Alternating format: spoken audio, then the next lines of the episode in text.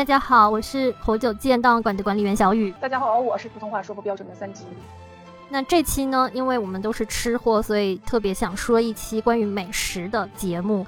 那也是因为我们从小都对小当家这个动漫的执着，所以就特别呃看了一下我们中国古代的食物到底什么样，然后有哪些是外来的，有哪些是本土的。嗯，接下来呢，我们就看看，首先进入到我们国家最有史可考的、最古老的一个菜谱，它是周朝的一个菜谱，是周代王室的一个菜谱。它周代王室的呃厨师，然后那个时候又叫庖人，他们精心就是调料的一个呃八种食物，就是这个菜谱里面其实只有八种食物，看上去很精心，其实也就这么多。那这八种真实呢，呃完整的方法记录在了《礼记内则》里面。呃，《礼记内则》其实是呃西汉的时候对秦汉以前的一些礼记的内容的一个摘录，然后编撰而成的，所以它的内容是呃周朝的、周代的，但是实际上真正编撰的时候是汉代编撰的，其实历史也蛮久的。那呃，我们就来说一下这八珍是哪八珍。首先，嗯，八珍的第一个叫做纯熬，呃，它的做法就是用稻米做成一个盒把，把煎过的肉酱摊在那个稻米做成的那个盒把上，然后再摊上油，然后再倒上煎好的肉汁，浇在米饭上，再淋上一点熟油。就是我们现在简单说的话，就是肉汤饭，就是听上去很复杂。我还以为是盖饭呀。哦，哦，其实肉汤饭就有点像呃卤肉饭的那种感觉，嗯，汤泡饭那种感觉，对。然后八珍之二呢，叫做纯母，其实做法其实类似于刚才的纯熬，只不过是用熟米粉做饼，把煎过的肉酱摊在饼上，再浇上油，就是与纯熬仅在主要上就是有点不同。哦，对。然后我们现在看的话，其实是很肉夹馍，但是它的熟米做饼其实有一点点像我们云南的饵块，因为它是米做的饼，它不是那个小麦做的饼了嘛，所以它的可能有点像我们的饵块，然后。把那个肉酱放在上面，浇上油，然后八珍之哎，这是大理的饵块呀！哦，对对对对，大理的饵块就是这样做的。对，就是因为昆明的就就是只有油条，然后就是甜酱、咸酱这样，辣酱这样。但是大理的饵块就是肉酱。对，就是大理饵块就是这种做法，但是它可能有点不一样的，就是它它的肉酱跟我们现在的肉酱也有点不一样。我们的肉酱是酱加肉合在一起做的肉酱，它的肉酱就是肉磨成酱的感觉，就是很稀。哦，嗯，然后。这个菜谱里面说的八珍之三呢叫刨豚，然后八珍之四叫刨羊，就是把这两个放在一起说呢，就是一个是呃小猪，一个是小羊，它们都是小猪跟小羊宰杀后掏干内脏，然后在呃肚子里面塞上呃枣果呀，然后用那些包上呃涂上草，然后拌上泥包在外面，然后放在猛火中烧烤，然后等把泥巴烤干了，把泥巴剥掉。然后洗干净之后，把肉皮表面的一层膜搓掉，然后再取来稻米粉，加加水拌成稻米糊，糊在这个猪和羊的表面，再放到小的那种鼎里面来油煎。小鼎中的油盖过了猪和羊，煎了之后又要搞大锅烧开了，又要把呃水煮开了之后，把猪羊还有一些香脂还有调料那些又放到那个小鼎里面，然后再将小鼎置在大汤锅中。不要让水面超过小鼎的高度，然后这样做要居然要连续三天三夜，中间不停火，就这样熬熬的时候，熬过了之后再来食用。就是这个猪和羊已经经过了呃刨、煎、蒸三个程序，所以它的肉非常的烂，然后也非常的入味，就非常的好吃。哇！不过你要想一头小猪或者一只小羊很大哎，在古代你看有没有高压锅？它用这种嗯像是呃后面就像是那种热水去烫那个里面的那个小小鼎一样的。嗯，三天三夜三夜本煮的熟也是也是可以的，就是可能就是因为没有高压锅，嗯嗯，所以煮那么长时间才能煮烂。不过估计也只有达官贵人可以这样吃。对，因为因为就是那个时候，呃，这种小的生小的猪和羊，其实对于那个农民来说，其实是代表生机的，就是很不舍得拿来去吃，真的只有比较贵的人，而且柴火这些其实都是非常珍贵的，所以能煮三天三夜，真的只有达官贵人宫廷菜单才有。还有。呃，刚说完三四，接下来说五。五的话就是把牛肉、羊肉、梅梅肉，还有鹿肉、獐肉，然后取这些里面最美味的里脊部分，反复捶打，去掉筋腱，煮熟以后出锅，去掉肉膜，然后吃的时候只蘸那个醋和肉酱调味。然后这个的话就是好瘦，只吃最鲜嫩的地方。嗯，那里脊那里好瘦啊。对，很瘦。嗯，我我感觉就是这个有点像我们吃那个。嗯，白切肉的那种感觉。虽然说他选的是最瘦的地方，可能区别是这个蒜泥白肉，可能有点那种感觉。嗯，我还以为有点像那个呃撒尿牛丸呢，就是那种牛肉反复捶打捶打，然后定型然后煮了。但是撒尿牛丸它是捶成肉泥，然后又挤卷起来，它这个只是捶打去掉筋腱，它没有说又就是又组重新变成肉泥重新组合回来这种了嘛？就是我感觉，呃，有些时候欧式吃牛排，它也是会有一个小钉锤，锤锤锤锤锤，然后再去煎，对不对？我觉得可能会有点像那个。嗯。还有下一个呢？八珍之六是叫泽，其实它的做法是用新鲜的牛肉做原料，切得很薄，然后呃切断肉的纹理，泡在美酒里面，要泡一整夜。吃的时候再用醋、肉酱。梅酱来调味，嗯，其实这个是一种生吃牛肉，哇，也许还蛮不错的，听上去蛮不错的，因为你想梅酱这个东西，我们现在吃的话，就是比较是在港式吃叉烧这一类的时候，我们才会蘸那个梅子酱，对不对？对。那如果那个时候的生肉蘸梅酱，就是那种酸甜口的，其实应该会很好吃。是的，我也是觉得，如果牛肉够好的话，其实它切的又很薄，然后蘸这个酱来吃吃的话，我觉得还挺好吃的。嗯，只是寄生虫这个问题真的很难受。对，嗯，日本民族的还没有毁灭嘛，他们不是也很喜欢吃生牛肉？对，对，对，对，确实是。Everything 都是生的，嗯，所有都是生的。还有那个，呃，说到这个牛，说到这个牛肉的时候，就是刚好想到一个点，古代真的只有皇族能吃牛，平民吃牛其实是犯法的。是的，因为它是劳动工具。对，因为它是劳动工具。然后，嗯，刚说完生吃肉，再讲第七个。第七个，它的做法是将牛、羊、麋鹿、獐等肉捶打后去膜，呃，晾在那个芦苇席上面，撒上姜、桂，还有一些细末，还有盐，然后用火烘干烤熟，然后用水泡软，就是泡烘干了、烤熟了之后，又用水泡软了，然后再用肉酱再煎着吃。也可以，就是不用水泡软，直接吃风干的，就是像牛肉干那种干巴，嗯，干巴。对，我们吃干巴不是有分干巴还有油淋干巴吗？很很，我觉得很有可能油淋干巴就有点像它后面这个，它泡泡软了以后又用肉酱又煎着吃。就可能油淋干巴可能比较像后面这个部分，干巴就比较像前面的烘烤干了之后就吃的那个部分。嗯嗯，然后最后一个就是它八珍里面最第八个叫做干豚，它的吃法是取一副狗的肝，然后用它的肠纸把肝包起来，再用肉酱拌，让它变湿润了之后，再放到火上烤，等到脂肪烤焦，肝也熟了，这个时候就嗯吃的时候可以不用撩菜。但但是这个辽菜其实我只查到，就是它是一一种东西，但是没有具体的解释。辽菜究竟是什么，我有点没有能理解啊。但是它这个狗肝搞得好像那种鹅肝一样的做法一样，对，它搞得很像鹅肝，而且那个时候的狗应该跟我们现在的狗差别很大。哎，为什么呢？嗯，我们现在的狗大多都是国外品种进来杂交之后，本地土狗其实已经很少见了。那个时候的哦，本地土就是中国狗，其实应该跟现在的狗差别应该蛮大的。嗯，就是它还是。血统不是特别纯正了，吃完了吗？是因为被也也有可能，要么吃完了，要么就是因为杂交过多，然后就自动消失了。嗯，感觉在中国的历史里面，狗向来它都是作为一个，就是被食用，像羊一样的用处，感觉。啊，对。除了它也还有特定的用处，比如说看门啊这些。还有就是我们讲到了，我们讲到那个八珍的时候，嗯，还嗯刚刚讲完的八珍，然后其实这个书里面还提到了叫做生食和乙食的制法。其实有些学者认为，就是其实这两个也是八珍之一，只是嗯。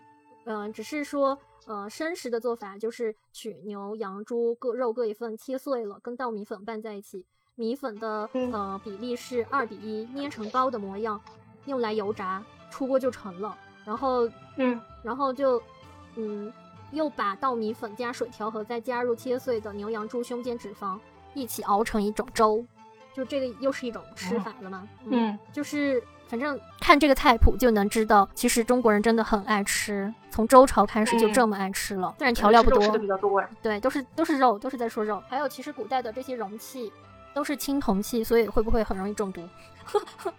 它的隔热也许不会很好吧，感觉。但是它的加热毕竟没有铁锅这样好。那我们好好，那下面我来介绍一下秦朝的事物。你哎记不记得我们之前聊过那个《寻秦记》？对对。然后然后那个男主角不是穿越到了秦朝？我记得古天乐穿越到秦朝以后，不是他在那里吃的第一顿饭就是是不是像好像是来了一碗肉？哎，其实那样的话，他好像是当时是牛肉，是不是？还拿出刀来切。但是有点不太合理，按照就是电视剧的那个是武侠小说，宋代宋代还是什么时候？就是牛肉才成为武侠小说里面的必备。标配哦，就那那不就是那不就是武松的那个吗？嗯嗯，武松的那个就是哎，来二两牛肉，然后用个小刀切一切。嗯，对，反正我就记得《寻秦记》在那里，他想吃什么都没有，最后就随随便便点了。因为不是我上次看到的还是挺好玩的，就是如果是穿越到秦朝，你可以点什么？能不能来吃个番茄炒鸡蛋？对不起，有点意外。我说一下秦朝它的主食呢，秦朝的时候非常重视农业生产，当当时它的农作物种类已经很多了，粮食主要以以这种五谷为食，五谷主要以以黄米、高粱、大米、小米、黄粱、白薯、白薯这五这五种谷类为主。白薯呢就是黄米，嗯，这些就是其实我们现在也是比较常见的，对但是它的稻米，它的大米是跟我们现在是一样，也是稻田这样。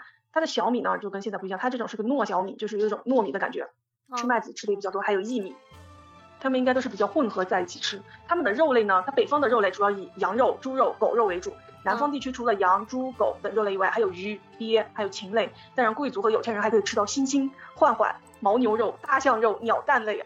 你看，古代情人可以吃大象肉，这里是要说一下，是真的大象肉吗？你记不记得以前我们不是说，其实大象在古代中国的话，其实它并不是现在，现在不是正好有个事情，不是那个呃，现在大象不是往北迁徙吗？上北吗？嗯，还来，就是你想它从它从呃那个叫啥，乌尔那边一路向北，不是都已经快到昆明这边了？嗯，可能还有古代的时候大象还是蛮多的，可能是不是还有五十公里？知道。然后这里就说一下，秦代其实很多朝代都是这样，牛肉基本上不可能会出现在餐桌上的，因为很多大多数朝代耕牛都是保护的非常严格，每年的乡里面都要进行耕牛的评比，获胜者还可以获得奖励，落后者会接受惩罚。如果牛牛瘦了的话，它的饲养者会遭受到官方的抽打。牛是一种极其重要的生产工具，然后私自宰杀耕牛会会犯法，甚至会掉脑袋。哦哦。还是比较夸张的，是是确实。然后是的，然后我们不是一直说了肉类吗？但是其实秦朝的时候，他们的蔬菜也有，但是他们的蔬菜一共就有二十多种，在《诗经》里面记载，其中大部分看起来不过就是什么浮萍啊、树叶啊、水草罢了。到了秦汉的时候呢，最重要的蔬菜一共就是五种，有葵、藿、啊韭、嗯葱、肥，嗯，还有蟹。蟹的话就是我们南方，就是我们经常吃的那个教头，嗯嗯嗯。其他我们多数认识到的那种蔬菜，都是那种后来那种后来朝代逐渐引进的。葵菜就是我们常吃的，是冬糜菜；藿的话是大豆苗的嫩芽。哦，水果的话，那个时候的水果的话，是因为南北方地理地理环境差异太大，种类还有还是有点多的。北方的水果主要是有梨、枣，嗯，这些的，而南方的水果都是热都为热带或者亚热带水果，比如说有橘子、荔枝、橙、柚子、杨梅等等，还有像桃李，南北方都有种植。哇，原来秦朝就有荔枝。荔枝看来是种了很多很多的朝代，三百颗。我他们就是不是说我们现在能吃到的荔枝都不是真正好吃的荔枝，应该吃就是刚刚树下摘下来那颗的荔枝才真的好吃。哇，那有机会得尝一尝。我是感觉荔枝太容易上火了。啊，对，是吧？不知道是为什么。是，然后来说一下。但是但是荔枝好像按照道理来说应该不是就这么容易上火，不然怎么会？你想他那个杨贵妃这样，对啊，一天吃三百颗荔枝，三百颗荔枝那好几公斤荔枝哎。对啊。吃个第二天他还能说得出话来吗？对啊，就是可能也有也有这个时间的问题，可能如果吃真正很新鲜的，可能就不那么容易的，就是上火。嗯，上火，是的。然后呢，在秦朝，它的调味品有盐、麦芽糖、蜂蜜、醋、梅子、野花椒、姜、料、如鱼。看来就是梅子还是梅子跟花椒，我感觉就是嗯，怎么说，古代人还是经常会用到的。特别是花椒，看来是历来都有，是中国是比较土特产，嗯嗯，本土产品。然后在秦朝的饮品呢，主要是有酒，它的酒就是有浊酒和清酒，还有巨畅。然后呢，也是是用那种郁金香草啊各种酿出来的酒，还有姜。但是酒在秦朝不被普及，度数也不高。茶叶在秦朝也不被普及，相当于秦朝来老百姓不并不喜欢这些饮品啊。哦，但是茶叶，然后嗯，嗯，茶叶不是那个呃历历来都是中国最重要的产业之一嘛？嗯，感觉就是比如说人家谈事的话，一定要来一壶茶。边喝边聊，然后秦朝呢？秦朝人一天他可以吃几顿呢？由于当时的农业不发达，食粮食是有限度的。实际上，秦朝人一天只吃两顿饭。第一顿饭为朝食，就是太阳升到东南方的位置进行就餐；第二顿饭称为食，时间为申时，就是下午四点左右。就是估计就是上午差不多九十点、十点钟进餐，下午四五点进餐。其实这个跟呃，其实以前大部分的农村也是这样啊，就是吃两顿饭。嗯，现在也是吧，就是很多都是。我们吃两顿饭，就是上午吃午食，下午吃晚食。嗯嗯，其实还是保留了很长时间啊。然后清朝秦朝的它的烹饪方法呢，主要是煮、蒸和炒。煮呢都是煮粥，蒸就是用来蒸米饭，炒就是将也是将米饭炒熟哎。除此之外呢，它主食呢还有饼，饼就是它早期的面食的总称，所有的面食它都叫饼哎。但是它的做法跟后世不一样，它是将麦子或者米捣成粉粉，然后呢加水，然后把它弄成饼状，然后放到开水锅里面把它煮熟了。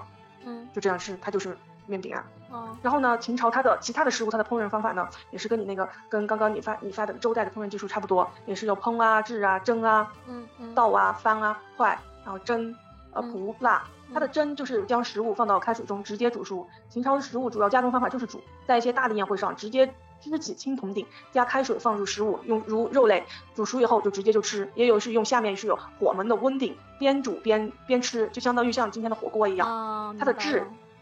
嗯，它的制是将肉啊切成切成块，然后用细丝穿上，架在火上啊熏烤。但是但是它是熏烤史书，制有两种做法，一种是用肉啊，就是把肉用木棒木棒穿穿起来放到小火炉上烤；另外一种是直接放到大火上烤，就有点像我们现在烤做的那种烤串。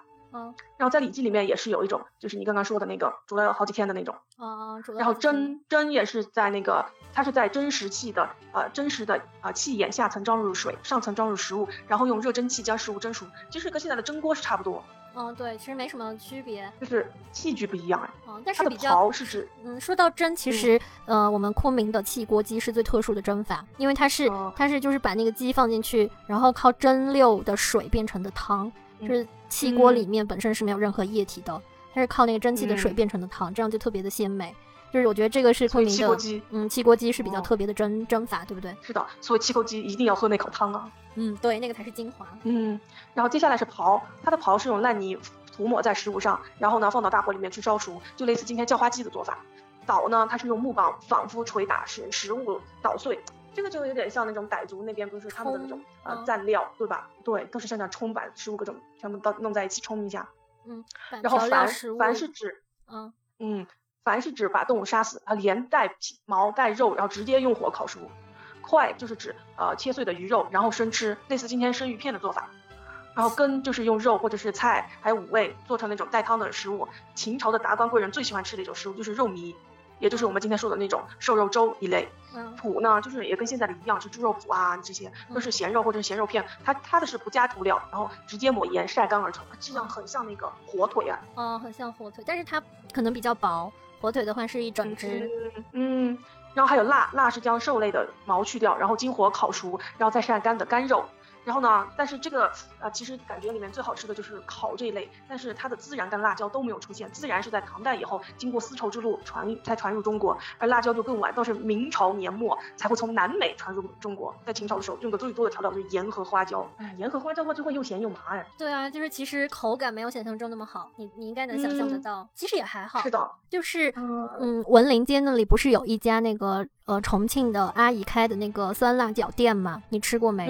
嗯，很好吃那家。他们其中有一个就是我可以选，呃，酸麻辣饺、酸辣饺、呃，麻辣饺或者是麻酸饺、酸麻饺，就是各种口味是吧？对对，你可以选酸麻辣、酸辣、麻辣。或者就只要嗯麻和酸，然后它那个只要麻和酸，其实味道还挺好的。但是说起来就是，但是这家饺子它中午卖到一点就卖完了，它就关门了，生意就是这么好。好好，是那个卤面店一样。哦，好，我接着说一下，秦朝人他们吃蔬菜，的蔬菜就是那么几种，他的出的吃的蔬菜就是大部分就是比如说把菜，然后拿开水那种放一道，然后感觉它熟了以后，然后就切碎，切碎以后拌的那种刚刚说的那种肉酱，然后一起吃，就感觉还蛮好吃的了。嗯，有的是类似于金秦那个咸菜的做法，嗯，但是在当时社会生产力相。当低下的秦时代，秦朝人呢，他们有，他们也不知道锅的存在，铁锅是南宋的时候才发明的，所以也不会炒菜，就是他都是直接煮或者是直接烤，烹饪的菜估计也好不到哪里去。还有炸。秦朝的，嗯，他用，但是连植物油都没有，植物油是到汉代才会出现，所以炒菜就暂时不用考虑。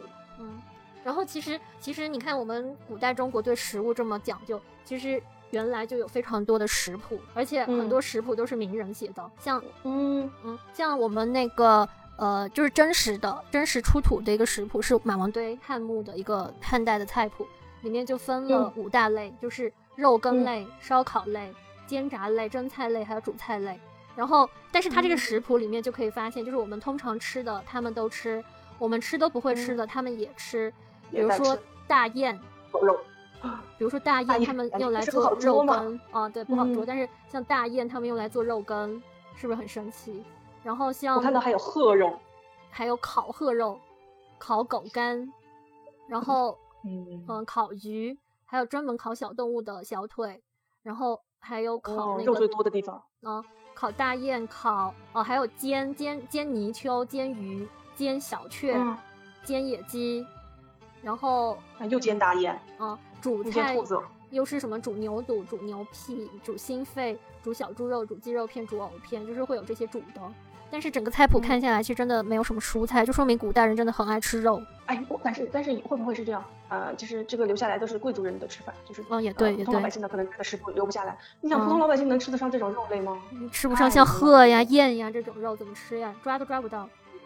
啊，我感觉只有贵族才可以吃得着。嗯，你想，那老百姓养个猪、养个鸡啊，养好。然后那个除了这个汉代的食谱，我们遗留留存下来的食谱其实有很多。像南宋时候有个叫《时珍录》的食谱，然后就记载了六朝帝王的真实，然后还记载了一些非常有名的呃菜品。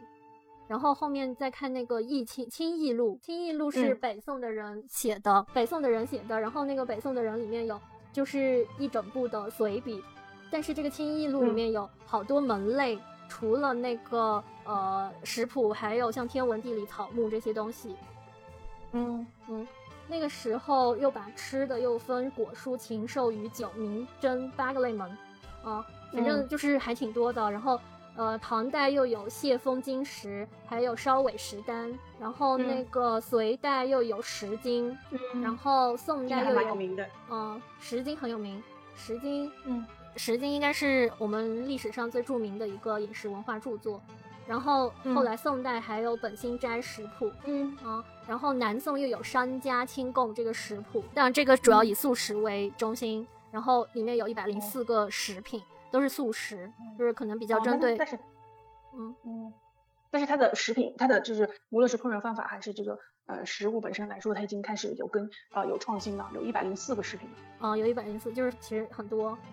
然后还有元呃，还有这个呃，融合蒙汉两族文化的元代的饮膳政要。元代还有个叫做呃饮食须知，就是 感觉是一个说明书一样。饮食须知，嗯。然后这个人他写写这个书的人，字号华山老人，他活了一百零六岁，其实算非常高寿了。在古代能活一百零六岁真的是特别高寿了，因为那个时候的平均年龄也很高寿哎。那现在也很高寿，那个时候的平均年龄只有六十岁。平均年龄。平均老人，平均老人年龄只有六十岁左右。嗯，然后说完这个饮食须知，还有一个，这这个又也是元代的，就是也想要特别说一下，是《云林堂饮食制度集》，它是倪瓒写的。